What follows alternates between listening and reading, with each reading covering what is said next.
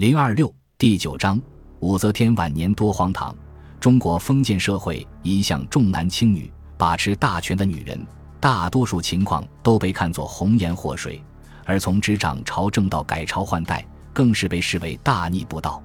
作为中国历史上的女皇帝，武则天差不多把红颜祸水和大逆不道都占了，她的一生也因此毁誉参半。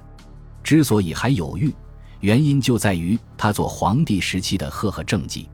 武则天在位的武周朝虽然取唐王朝而代之，但观其一生，却继承了唐王朝的盛世之路。在武则天的统治下，唐王朝的经济、人口、户数、生产乃至军事力量都保持着勃勃发展之势。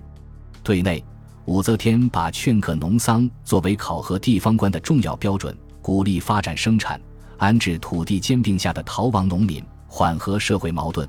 对外，武周王朝重振兵革，收复了被吐蕃侵占的安西四镇，巩固了在西域的统治，并且在青海、甘肃、蒙古等少数民族聚居区推广汉族的农业技术，实行屯田。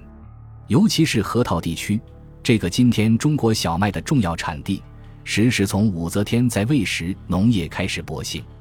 而从隋朝开始的科举制度，也在武则天时期到达了一个新阶段。他是寒门出身，因此在科举选拔中重才学而轻门第，大批寒门出身的官员也因此大展宏图。